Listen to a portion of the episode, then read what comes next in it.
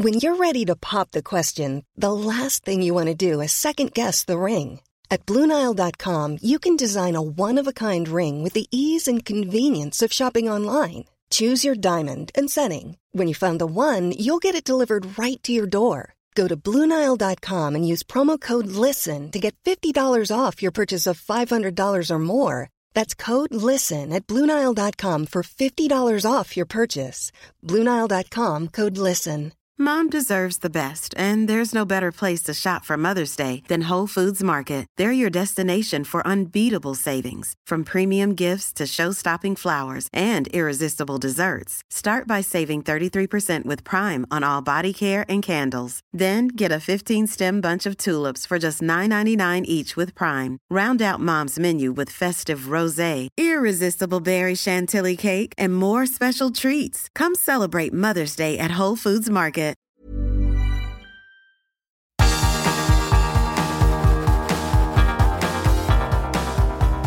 Universo Premier, tu podcast de la Premier League. La pone Leno, pite el árbitro. Esto es el fin de este resultado. Cafas entre Arsenal y Manchester United. Con este resultado, los Red Devils 41 puntos segundos en la clasificación y el Arsenal quedaría octavo Hola, ¿qué tal? Bienvenidos a Universo Premier Masterclass. Reciban un cordial saludo de Álvaro Romeo. Hoy vamos a hablar del Arsenal 0, Manchester United 0, un partido que, lejos de lo que pudiese parecer, no ha sido un aburrimiento. Ha, sido, ha habido muchísimas oportunidades y la verdad es que ha sido un milagro que el encuentro no haya concluido con algún gol, al menos, eh, ya fuese en la portería de David De Gea o en la de Bern Leno. Ha habido ocasiones para claras, ¿eh? además para Fred en el 19 de partido, con una vaselina que intentó, que sacó con la uñas prácticamente el Leno eh, cuando el balón se metía en la portería, otra de Pepe en el 29 tras una bonita jugada individual en la que mm, buscaba el palo largo de David De Gea, el balón salía fuera por poco, Bruno Fernández en el 33 buscaba la escuadra, casi la encuentra y ya en la segunda mitad eh, William a punto estaba de marcar tras eh, un remate que abortaba a Juan Bisaca, la cassette estrellaba una falta en el travesaño en el 65 y en el 88 Cavani con una volea atijeretada estaba también cerca de anotar el eh, gol final del encuentro. Como digo, finalmente 0-0 en este partido, Arsenal-Manchester United, un encuentro que a principios de siglo eh, sonaba muy bien, un partido que sigue sonando muy bien, pero más por la historia que por el presente. Este partido, eh, este partido en concreto necesita relatos nuevos, jugadores a los que relacionar este duelo, polémicas o que sean partidos que valgan para ganar títulos o que supongan algo en la pelea por la Premier League. Pero ya les digo que el Arsenal Manchester United últimamente viene carente de todo eso y los últimos grandes partidos entre estos dos conjuntos son difíciles de encontrar. Hay que mirar por el retrovisor, irse hasta 2011 cuando el United le ganó 8-2 al Arsenal. Ese partido sí que es emblemático en la historia de la Premier.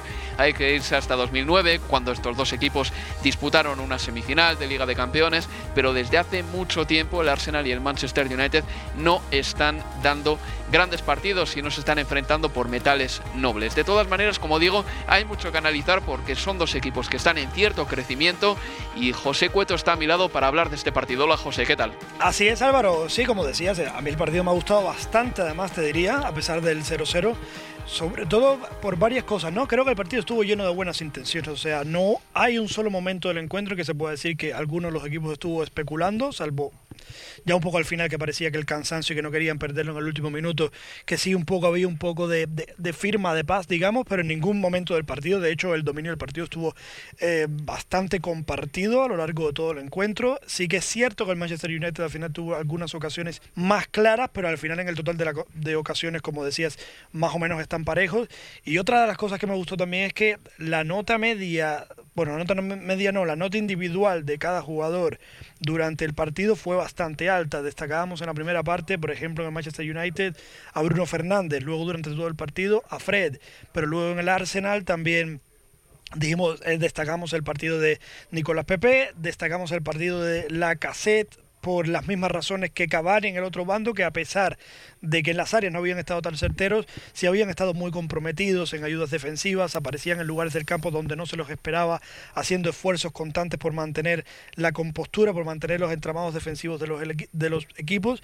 Y yo creo que el resultado es justo, que sí, que falta el gol, sobre todo porque es lo que trae al final la alegría a los partidos, pero me ha gustado mucho y creo y me deja muy buenas sensaciones en lo que puede ser el futuro a a corto medio plazo de estos dos equipos. Estos dos equipos quedan ahora mismo así en la tabla. El Manchester United tiene 41 puntos, tiene 3 menos que el líder, que es el Manchester City, un City que ha jugado un partido menos que el Manchester United. El Arsenal ahora mismo es octavo, con 31 puntos, es decir, 10 menos que el Manchester United. El Arsenal ahora mismo tendría Europa a 2 puntos. El Tottenham es sexto, tiene 33, pero es que los Spurs han jugado dos partidos menos. ¿A quién le viene mejor este empate? Porque tú te creías genuinamente, de verdad, que el Manchester United podía pelear por el título este año. ¿Sigues creyéndolo? No creo que sea favorito, que creo que me parece importante destacarlo. Lo que sí creo es que siendo un año tan raro, con tanta aglomeración de partidos, no nos podemos olvidar que sí, que el City ahora va primero, que parece que va bien encaminado, que parece que el Liverpool se recupera del bajón, pero vimos un mes de noviembre muy malo en el Manchester City.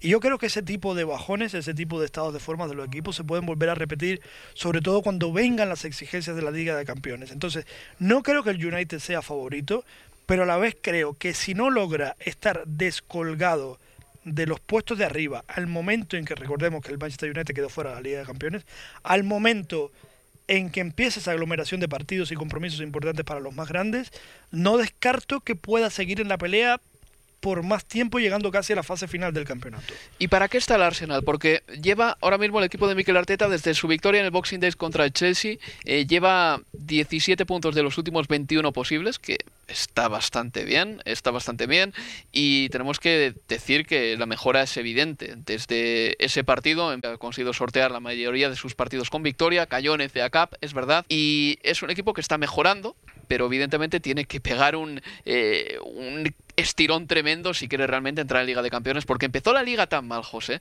es que sacó 14 puntos de los primeros 42 posibles, que tiene que remontar un montón todavía. ¿Para qué está el Arsenal en este momento? Precisamente la primera pregunta que me hacías, yo creo que el empate le viene peor al Arsenal, porque no, no me parece que le dé para, para llegar a la Liga de Campeones. Es verdad que se le ven mejoras, es verdad también que los últimos partidos que han ganado la buena racha tampoco ha estado plagado de, de, rivales de, de mayor empaque, y por eso creo que al Arsenal le viene peor, porque yo creo que el Arsenal también está más lejos, está más lejos el Arsenal de Europa que el Manchester United del liderato, y creo que el Arsenal estaba más necesitado de puntos, y por lo visto durante el campeonato, no por lo visto hoy, que reitero, deja buenas sensaciones, yo creo que lo va a tener complicado para entrar en Liga de Campeones, veremos qué podría suceder con la Europa League, pero lo veo complicado. Ha conseguido un empate el Arsenal contra el Manchester United. El Manchester United es un equipo que te lanza mensajes contradictorios esta temporada. Mira, por ejemplo, lleva 18 partidos imbatidos fuera en Premier League, lo cual es un récord del club.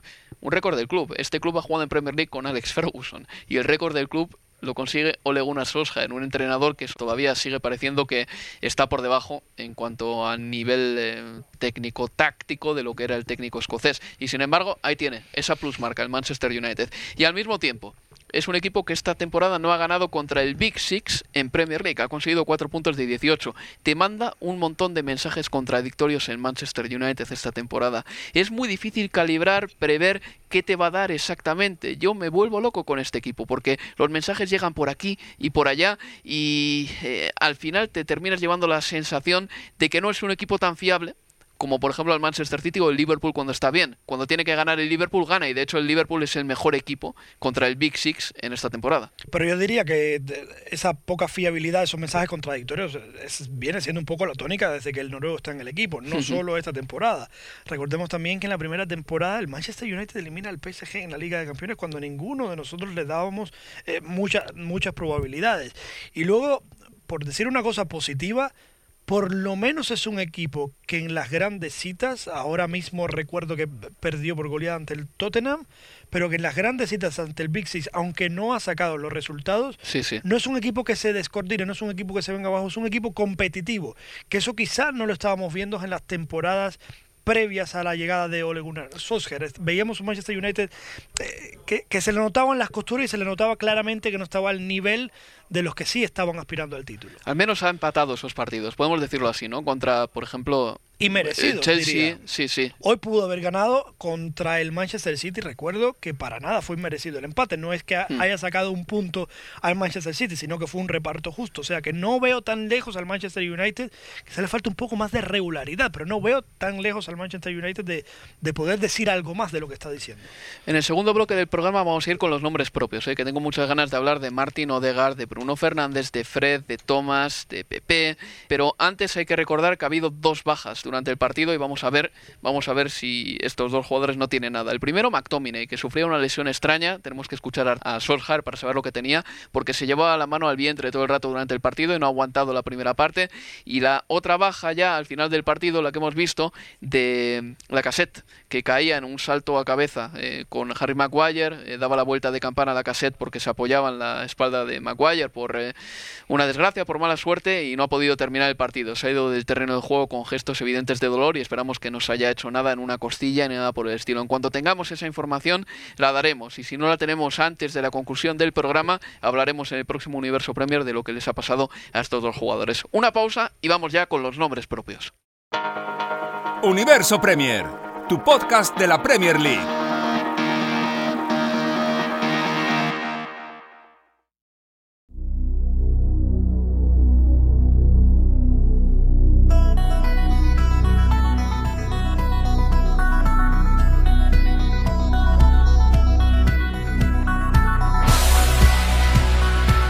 En Universo Premier.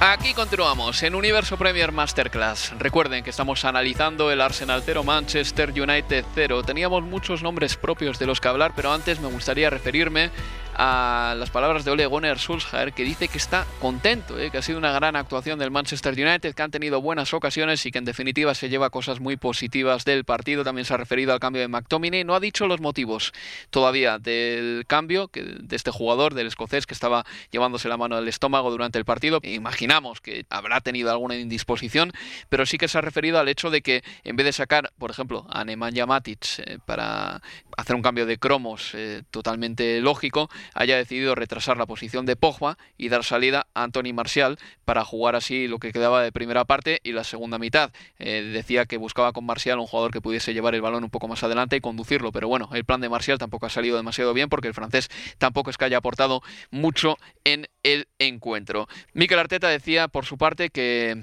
Aubameyang no podía jugar porque estaba haciendo cuarentena debido a su viaje para ver a su madre y que por eso no podía jugar. También eh, Bukayo Saka ha sido baja de última hora y así llegaba el partido. José Cueto, decíamos antes en el primer bloque que era momento de hablar de nombres propios, porque el partido ha dejado un listado de jugadores que han estado a buen nivel y han rayado a gran altura. Uno de ellos, por ejemplo, ha sido Edison Cavani.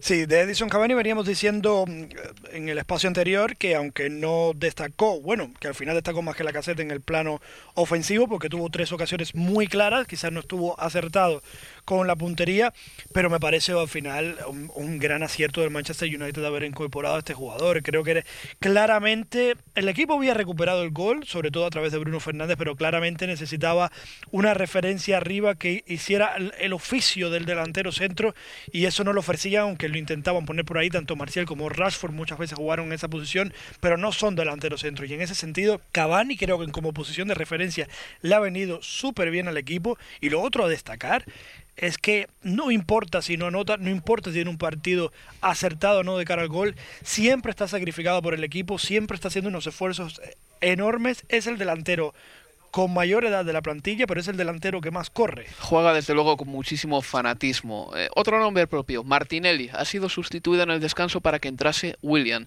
El brasileño, aparte de una acción ofensiva con un pase entre líneas para la cassette que no ha llegado el francés, apenas ha aparecido en la primera parte. Sí, apenas ha aparecido en la primera parte. Decíamos que los jugadores estaban teniendo una nota media bastante alta quizá en la primera parte el jugador menos destacado, me atrevería a decir que incluso de los 22 sobre el terreno de juego fue Martinelli, y yo creo que en eso en parte pesó la decisión de Arteta de retirarle al, al, descanso. No sabemos si tenía, al menos no lo parecía, algún tipo de molestia, pero sí estaba seguro que si había un jugador con la ficha encima de posible sustituto, era Gabriel Martinelli, terminó pasando justo cuando fueron los jugadores a descansar a los vestuarios. A mí me ha gustado Fred, eh, José, eh, te decía en el partido que le he visto muy felino, es la palabra que he utilizado, un jugador que parecía que llegaba a todos los sitios con cierta agresividad, además moviendo las extremidades, las piernas para robar la pelota, los brazos para agarrar a un jugador si se le iba, muy inteligente, muy rápido y sobre todo el pistón del equipo. Él era el que decía cuánta electricidad tenía que tener el Manchester United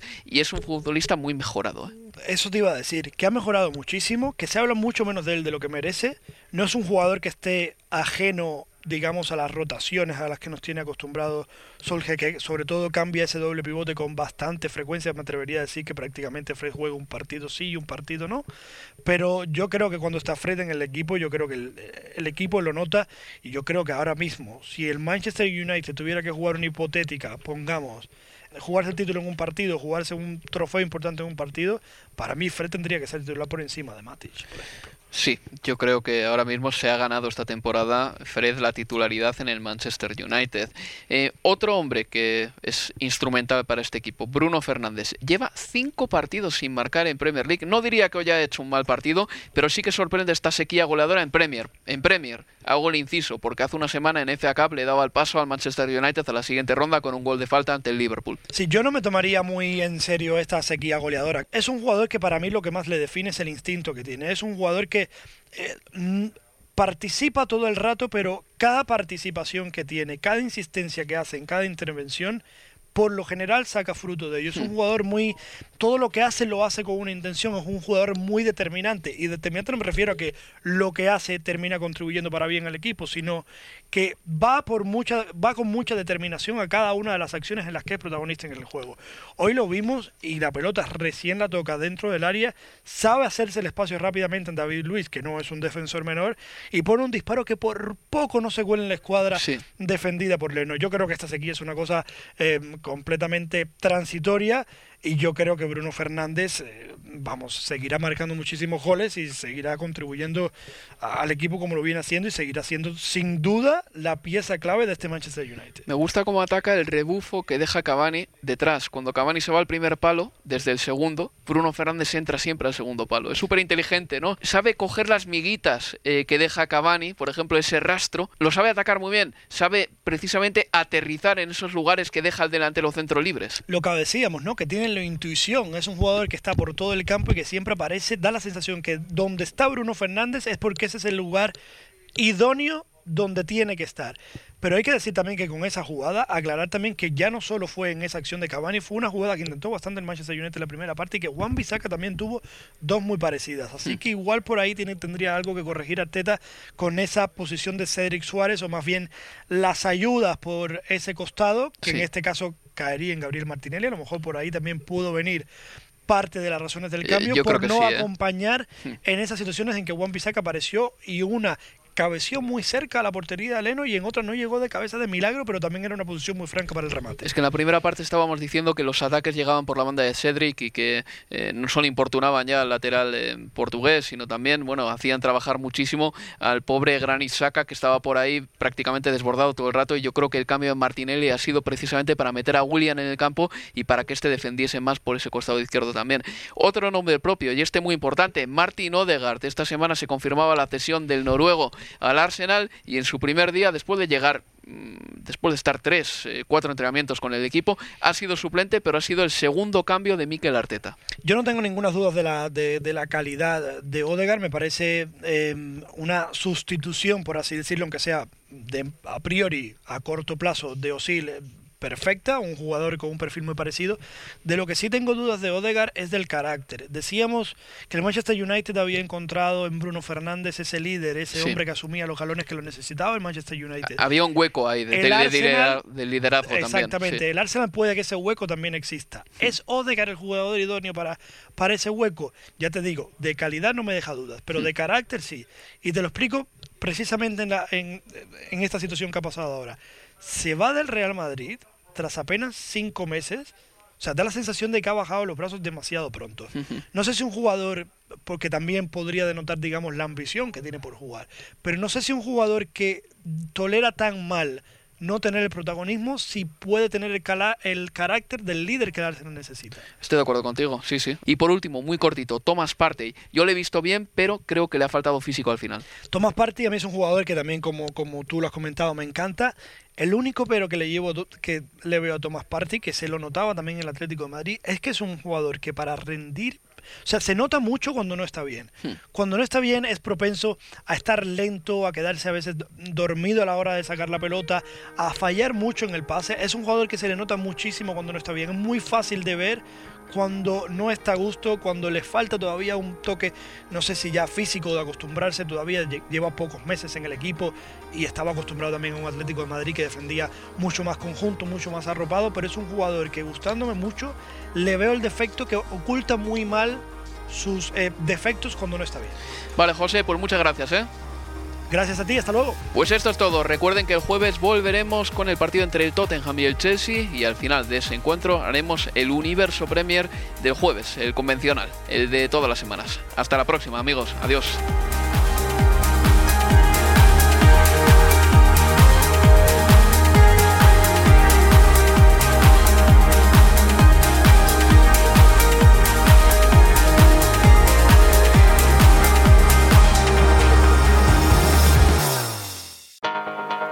Universo Premier, tu podcast de la Premier League.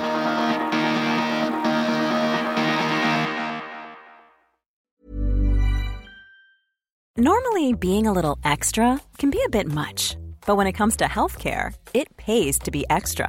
And United Healthcare makes it easy with Health Protector Guard fixed indemnity insurance plans. Underwritten by Golden Rule Insurance Company, they supplement your primary plan, helping you manage out of pocket costs without the usual requirements and restrictions like deductibles and enrollment periods. So when it comes to covering your medical bills, you can feel good about being a little extra. Visit uh1.com to find the Health Protector Guard plan for you. Planning for your next trip? Elevate your travel style with Quince. Quince has all the jet setting essentials you'll want for your next getaway, like European linen, premium luggage options, buttery soft Italian leather bags, and so much more. And is all priced at 50 to 80% less than similar brands. Plus, Quince only works with factories that use safe and ethical manufacturing practices. Pack your bags with high-quality essentials you'll be wearing for vacations to come with Quince. Go to quince.com/pack for free shipping and 365-day returns.